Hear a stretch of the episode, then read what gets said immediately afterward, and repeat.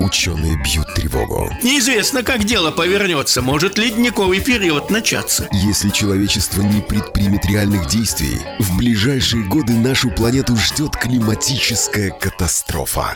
Потому что человек просто элементарно превращается в ледушку. Как ее избежать? Да ну запретите вы пластиковые пакеты, от этого воздух чище станет. Что на самом деле происходит с климатом? 20 тонн углекислого газа на душу населения. Слушайте по пятницам на Радио Болтком. Авторскую программу Константина Ранкса «Климат-контроль». Действительно, только что называется «Открыть ящик Пандоры». Всем еще раз здравствуйте. Начинается программа «Климат-контроль». С нами на прямой связи ведущий программы, э, журналист, ученый, популяризатор науки Константин Ранкс. Здравствуйте, доброе утро, Константин. Здравствуйте, доброе утро. Ну и мы постоянно говорим не только о погоде, а говорим об изменениях климата, однако я думаю, что вот сегодня особенно многие, конечно, были очень удивлены и буквально потрясены, как очень быстро поменялась погода буквально от э, того, что уже улицы даже вот под, успели подсохнуть, сошли сугробы, все практически высохло.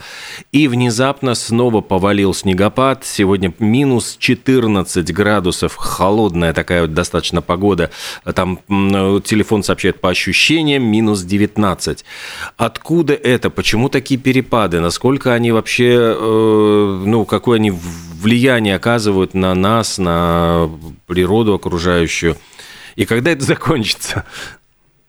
Ну вот смотрите, ровно неделю тому назад э, все без исключения прогностические центры давали, что на ближайшие две недели, ну дать, что они, собственно говоря, так толком-то ничего не дать-то не могут, но давали так, на ближайшие две недели над нами царит, э, будут царить танец трех циклонов – антициклоны на юге, над Средиземным морем, и вот поэтому у нас будет стабильная температура выше нуля градусов.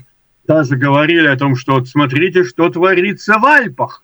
В Альпах нет снега, а там, где его куда завозят, э, то это вообще какая-то фантастика. Вот трасса, а рядом зеленеет травка там, где должны быть э, мощные снежные сугробы. Кошмар, в общем, пол. Но э, танец этих самых циклонов привел к очень интересной ситуации. Столкнувшись еще с э, антициклоном, как можно назвать, э, тот такой западносибирским, они стали работать как бы в компании. И в результате этого совершенно неожиданно схема, как говорится, надломилась, поменялась, и э, циклон, который уже уходящий, стал засасывать огромное количество арктического воздуха, который ему подкидывает антициклон, который там вращается на, на севере. В результате этого в нашем направлении была брошена, брошена просто очень мощная такая Э, масса арктического холодного воздуха, которая у нас сегодня и царит. И теоретически должна будет царить еще двое, ну, может, трое суток максимум. Потом она развеется, этот циклон уйдет, э, другой начнет подходить, и вот тут-то температура опять-таки в начале следующей недели начнет повышаться потихоньку раз она начнет повышаться, то есть там будет поток э, влажного воздуха, тут холодный воздух, пойдет снег, начнет образовываться гололед уже в ближайшие су- сутки двое, а уж да, на следующей неделе так вообще он будет ярко выраженный, и к среде у нас будет стабильная плюсовая температура, и таким образом все вернется на круги своя, опять снег растает, и вполне возможно к следующей пятнице мы уже будем иметь привычные для нас мокрые дороги, отсутствие снега, если опять следующий циклон не выкинет э, аналогичный форты. То есть вообще возможно такая Э, ну, в теории, возможно, такая ситуация, что по выходным дням у нас может быть ближе к выходным дням снегопад, потом пара дней холода, а потом у нас будет оттепель со всеми э, прочими, так скажем, ее атрибутами. появлением гололеда и дождями, и хлябями на дорогах. Ну, самое главное, что ведь никто не может толком сказать, э, когда и как вообще какая-то наступит стабильность. Потому что пока что вот такая картина. В Европе, в Южной, пока что, пока что говорят, что такая затяжная оттепель будет продолжаться. Но никто не может быть уверенным, что следующий циклон не будет более мощным, не захватит, уходя на восток, массу холодного воздуха и не выбросит его в Европу, таким образом, так сказать, малость ее подморозив. И они бы с удовольствием, в первую очередь, ведь тогда осадки бы в горных местностях бы выпали. А сейчас ведь творится что-то очень неприятное для э, людей, которые связаны с э, зимним видами отдыха в Европе, в Западной Европе прежде всего. Вот, например, был репортаж, в котором говорили, что только во Франции сейчас э, угроза, э, так скажем, потери э, доходов э, зависла более чем над четырьмя тысячами людей – это не наемные работники там временные, а те, которые люди постоянно там живут, имеют свою там собственность и свои бизнесы, которые, вся жизнь которых завязана на обслуживании э, туристов в зимнее время э, года. Как, какие там сейчас туристы? Там те, кто немногие катаются, вот, те катаются, а на горных лыжах особо по зеленой траве не поездишь. Но получается так, что погода становится настолько непредсказуемой, что впору делать ставки. Там, я думаю, что там какие-нибудь э, будут метеоказино, я не знаю, могу предположить, что э, предсказать это абсолютно невозможно. То есть планы буквально на пару, на пару дней. Но я не знаю, зачем нужно метеоказино, потому что вроде бы, например, в той же самой Британии ты можешь пойти к любому букмекеру, и сделать ставку там же, как э, мне рассказывали мои британские приятели, он говорит, ну, можно сделать э, ставку на что угодно, э, что от Луны отломится кусочек сыра, вот, это известная британская шутка, вот. Либо, например, вот действительно, какая будет погода, таких британцы очень любят и умеют делать ставки на самые невообразимые вещи, поэтому я думаю, что есть и те, кто спорят по поводу погоды. Угу. Но сам факт, что сейчас уже можно это использовать в качестве тотализатора, потому что, ну, ну что, раньше-то мы были такие, знаете, более-менее уверенные. Наступила зима, вот поэтому мы хранили у себя в, э, в сарайчиках или где угодно, хранили лыжи, коньки, потому что как бы предполагалось, что зима, ну, бывают оттепели, но в принципе зимой должны быть лыжи в наших краях. Вот. Теперь же какие лыжи? Вы не знаете, что вы будете делать. Может быть, вам каяк нужен будет, а не лыжи, для того, чтобы, как говорится, перемещаться по улицам. Вот это очень интересный момент, и предсказания становятся крайне. Ведь действительно, посмотрите, неделю назад специалисты были уверены, что все за как бы зафиксировалось больше, чем на две недели.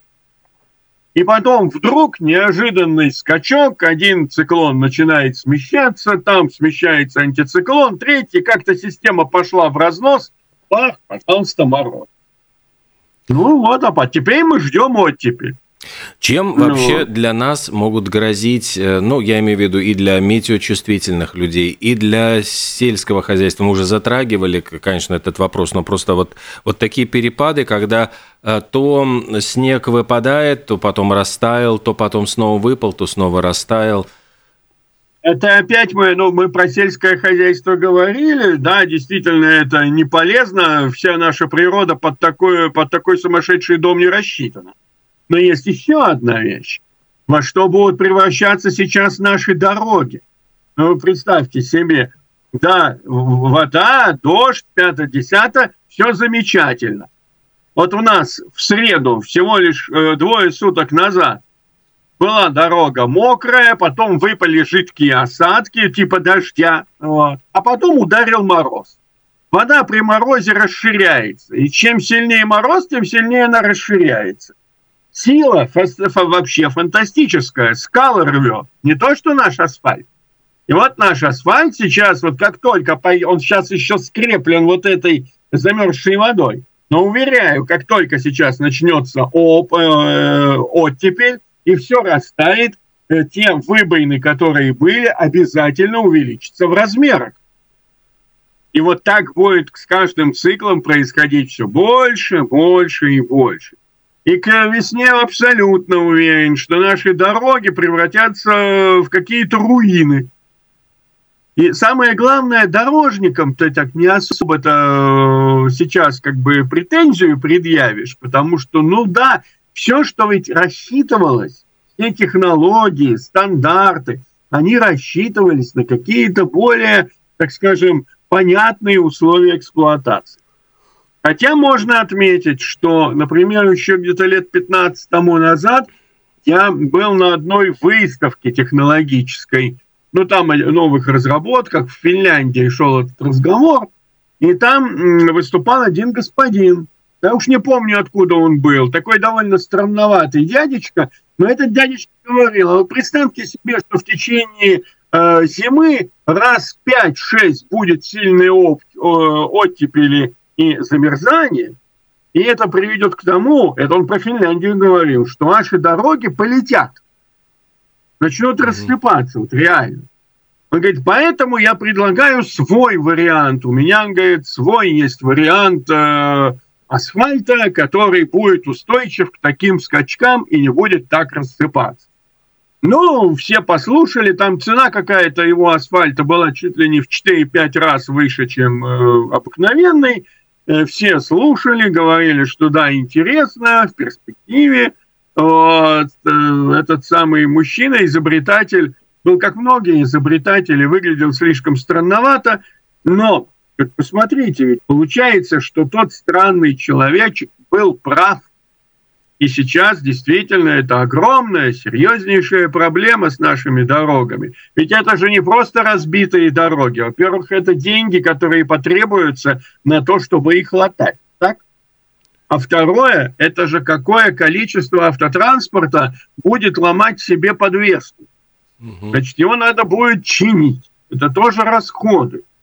То есть, в принципе, вот такие скачки температурные, они очень и очень для нас э, вредны и бьют по нашему карману. Вот. Но не, по, не, не то, что вот какая-то вот даже вот цена за отопление э, в, ну, в домах. Ну вот, в том вот хитрым таким вот способом, вот, опосредованным. Вот я хотел еще, кстати, один аспект, кроме ведь э, кроме асфальта.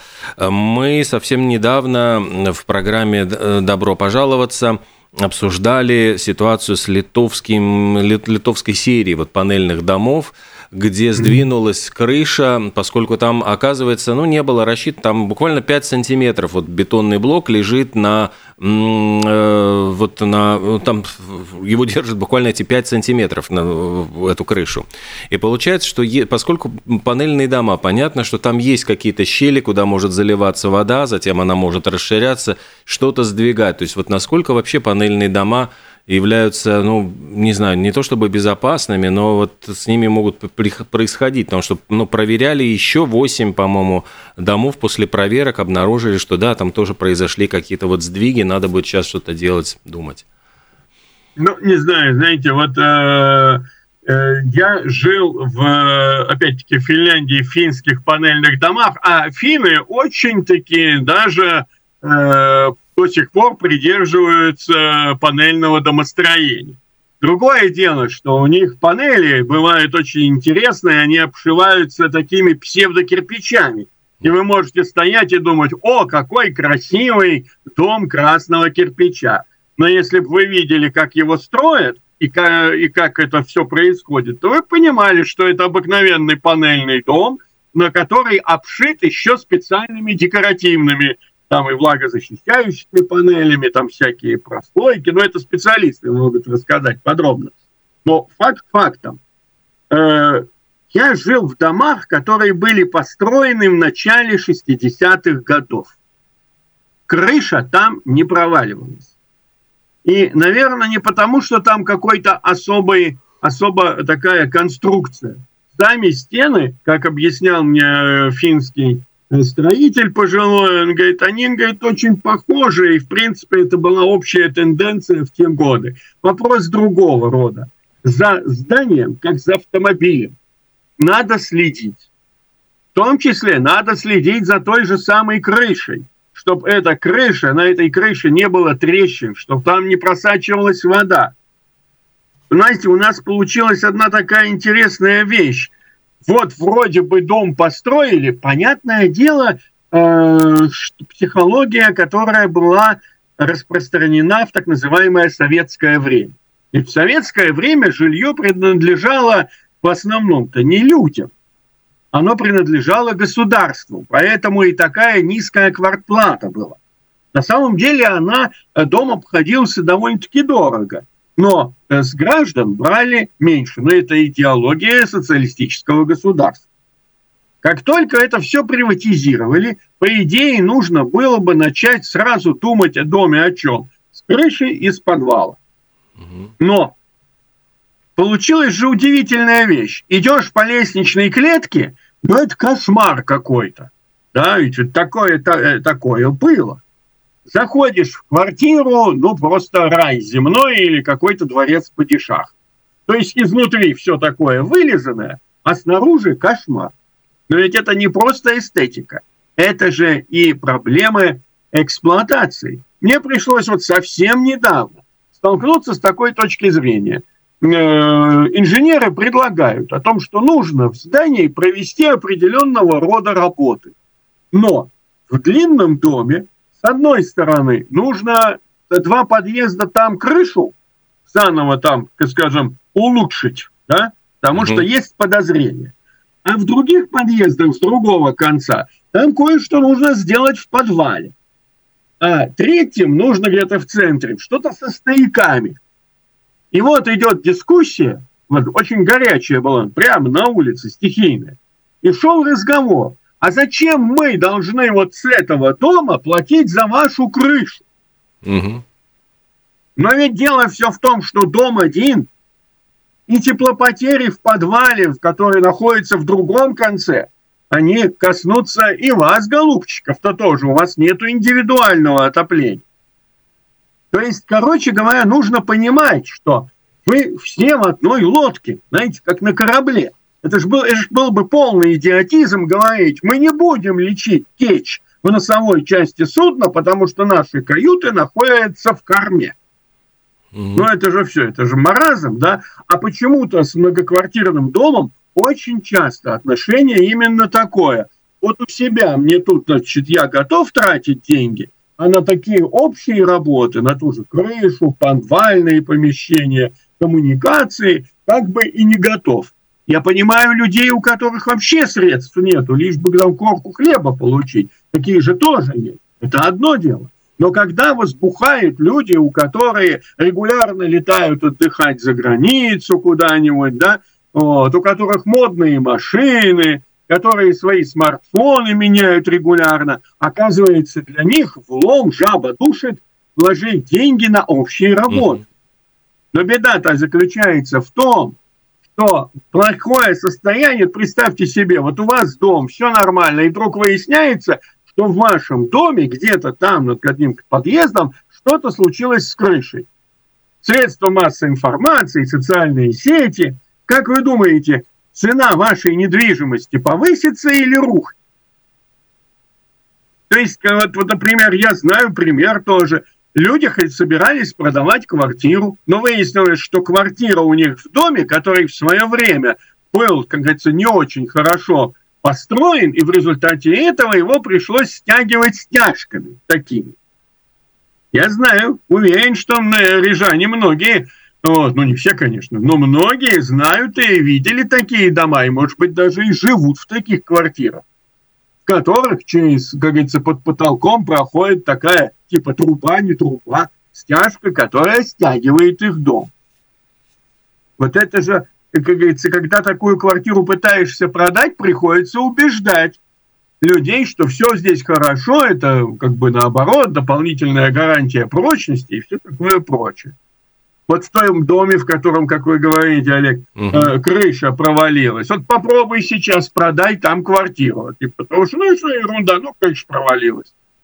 Ну, даже Но... не провалилась, она как бы, ну, сдвинулась, и, слава богу, там никаких страшных вещей не произошло, там вовремя, с, ну, сейчас будут, уже, по-моему, все ликвидировало, ликвидировали эти последствия, но все равно, конечно, вот осадочек Остался. А, вот именно осадочек остался, потому что это специалисты могут сказать, сдвинулось. Вот. А в широких массах разойдется, шиш, крыша обрушилась, провалилась, треснула. Хотя вполне возможно, что сейчас там как раз самое лучшее, потому что там-то уже все залечили, сейчас там все будут лечить, и это, как говорится, внимание к этому зданию – и оно может быть после того, как его приведут в порядок, вот, будет, как говорится, более надежным, чем те, на которых не обращали внимания. Я к чему? К тому, что надо следить за своим имуществом. Вот у нас, э, между тем, есть звонок 67212-93-9. Здравствуйте. Э, доброе утро. Ну, то, что вот сейчас про, э, про, про жилье, про дома, ну, это уже, мне кажется, давно понятно и многим, что каждый заботится только о своем скворечнике, а уже за, за дверью, на лестничной и возле дома там никого не, не интересует. Считаю, что не знаю, кто там что-то должен делать. Но у меня вот такой вопрос. Мы все говорим об экологии, экологии, воздух, воздух. А вот скажите, пожалуйста, тут э, ну, какое-то время назад вот эти э, торговцы пиротехникой сетовали, что вот торговля там у них снизилась и все такое, и все такое, ай-яй-яй. А вот сколько вот этих салютов, всех этих всех этих, ну, стрельб, которые вот, э, ну, сейчас, может, уже немножко меньше, хотя в этом году достаточно было. Это во всем мире, это же все выходит в воздух, вверх от этих всей этой пиротехники больше зла, чем как бы пять минут зрелища там и все. Вот. А уже не говоря о том, что вот это все выходит в, э, в атмосферу. Это же вот как? Ну, естественно, это негативно. Спасибо. Ну, вы знаете, э, тут надо сказать, что по сравнению с э, плохо отрегулированными двигателями автомобилей э, во всем мире, ведь что такое наш мир? Мы сидим, вот там, кажется, весь мир, это вот Европа, Америка, там Япония, ну, может быть. Но на самом деле мы только одна восьмая всего мира. Мы очень маленький кусочек. А э, не забывайте, например, что до сих пор э, большая, значительнейшая часть э, Африки, где население превышает 2 с лишним миллиарда, готовит на дровах, жгут, например, для того, чтобы что-то приготовить, пластиковые отходы, и даже вот эти вот данные спутников, которые исследуют выбросы, показывают, что Э, выбросы могут быть не над индустриальными городами, вот, и тем более там в праздники, а над э, регионами, где живет, э, скажем, деревенское или малогородское население, но там этого населения, понимаете, как-то вот где-то говорилось о том, что люди в Индонезии э, это небольшой городок, 2 миллиона человек. Вот представьте себе понятие. Индонезия, Китай, Индия. Что творится в Индии, как там жгут все. Это никакой, э, никакие салюты и рядом не стояли. Вы знаете, вот действительно. Тем более, что с пиротехникой какие-то есть нормативы.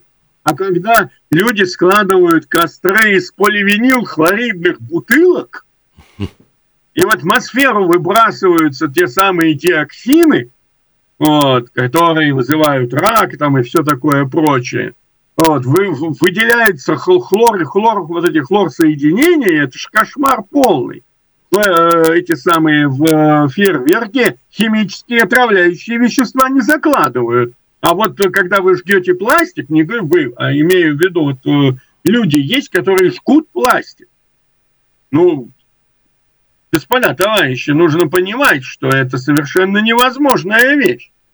Почему, кстати, елки э, синтетические, вот сейчас идет серьезнейший разговор о том, что синтетические елки-то их делают как раз из э, поливинилхлорида в основном, а это препарат, это, это вещество, пластик, содержащий хлор, вот, их перерабатывать-то крайне сложно, и вообще в процессе их изготовления такой углеродный след, что выясняется, что э, пластиковая лот, елка должна служить 20 лет – чтобы компенсировать свои вот эти выбросы.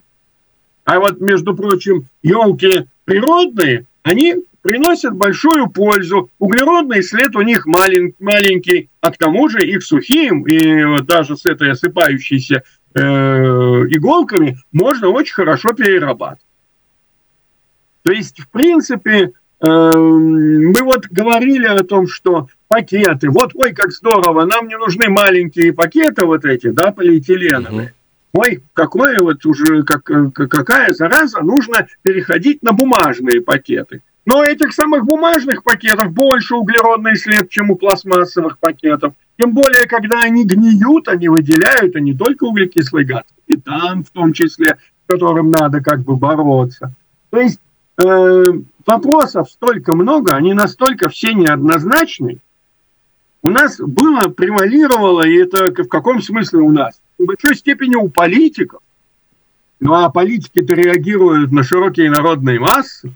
Э, было убеждение, что все просто. Вот не будем использовать пластиковые пакетики, и ура. Вот перейдем на бумажные пакеты. А нет, выясняется, с бумажными пакетами не все хорошо. Вот будем экологичными, не будем рубить елки, будем ставить пластмассовые елки. Бамс! Опять и тут какая-то засада, что не учли. И вот куда, так знаете, как в том, куда ни кинь, всюду клин. А, И вот тут-то да. вспоминается э, Грета Тунберг, которая говорит, это не одна наша, господи, тут же дело-то в том, что за ней стоит очень много людей, которые, как сказать, используют Грету как э, выставляют как вот этого глашатая.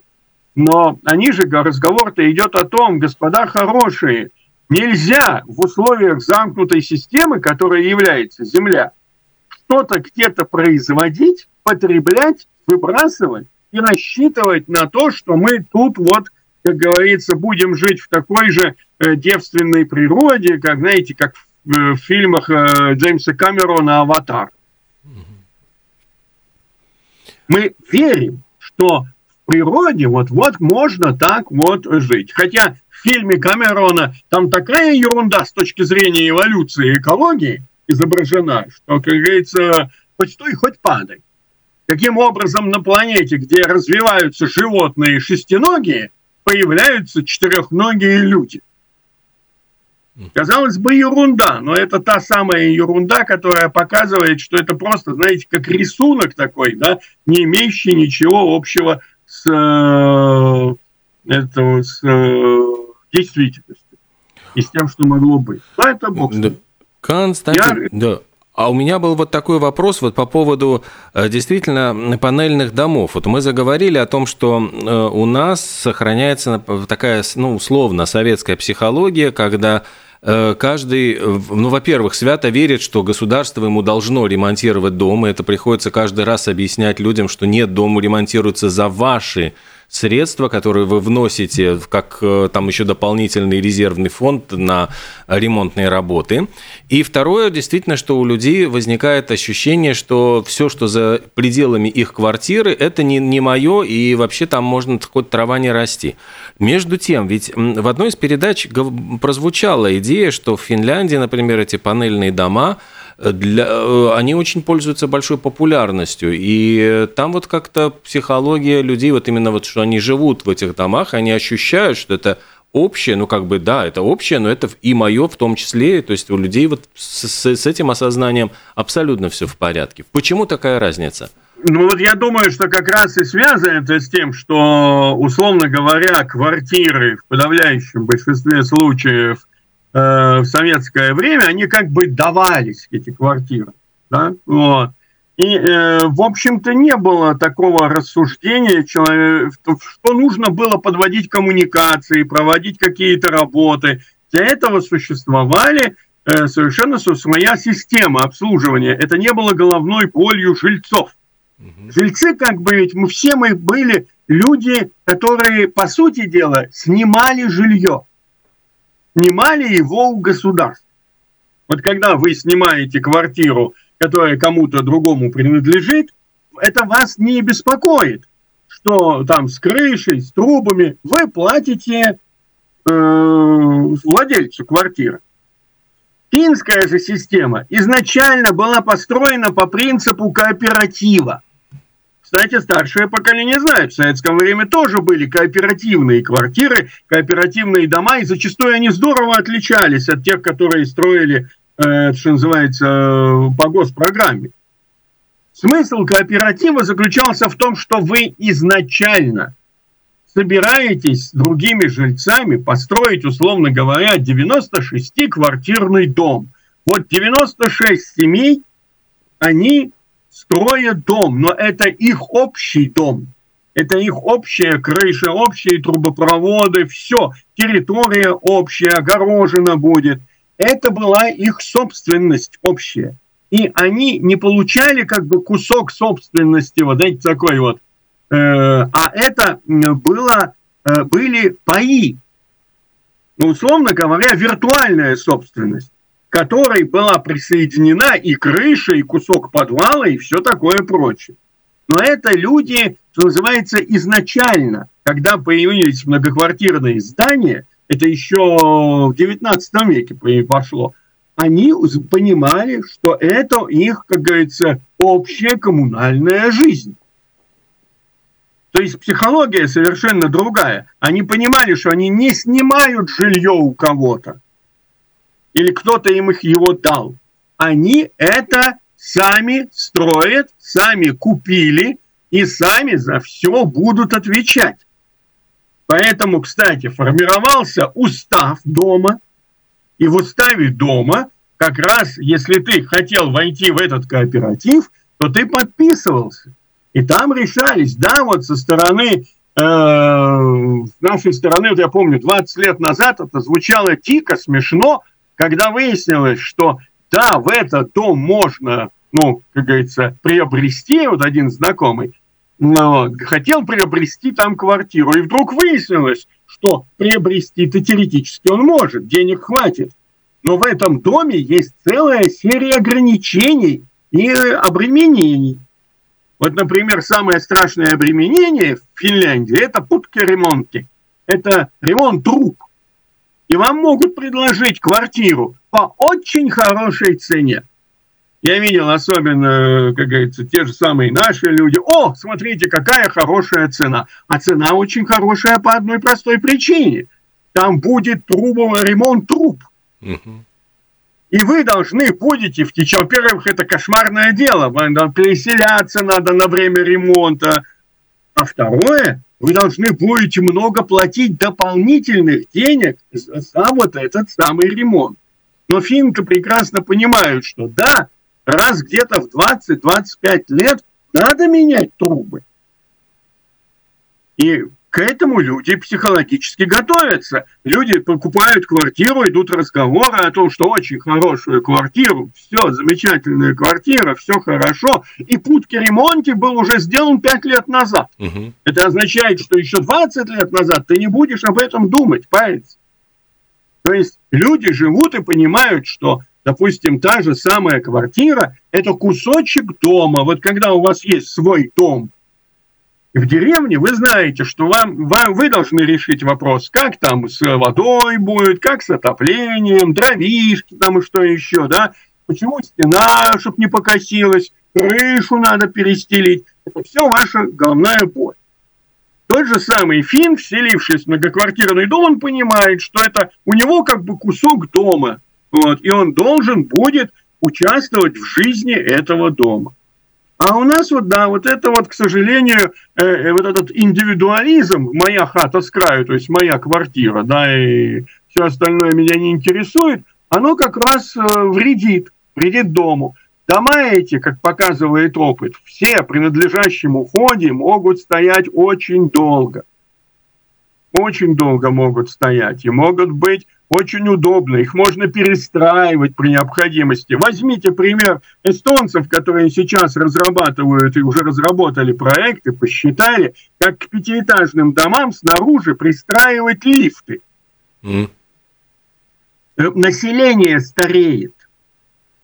И поэтому, если сейчас люди с возрастом стараются переселиться вниз, и получается, что верхние этажи дешевеют, а нижние дорожают, то с появлением вот этих лифтов это будет означать, что в этом случае все этажи будут в равной ценности, а может быть верхние даже, поскольку вид лучше, воздух чище, будут еще дороже. Это инвестиции. Это не трата денег, это инвестиции в дальнейшую свою жизнь. И ваша квартира, даже в старом доме, она может стать дорогой, и, и если вам потребуется продать, вы получите за нее хорошие деньги. Но для того, чтобы был смысл ставить этот лифт, вы должны сейчас за, за домом следить, чтобы там трещин не было, лед не, там, не, не разрушал их, и вообще там было хорошо жить и приятно. Пожалуй, так. Спасибо огромное, Константин Ранкс, программа «Климат-контроль». До следующей пятницы. Всего доброго, хорошего дня.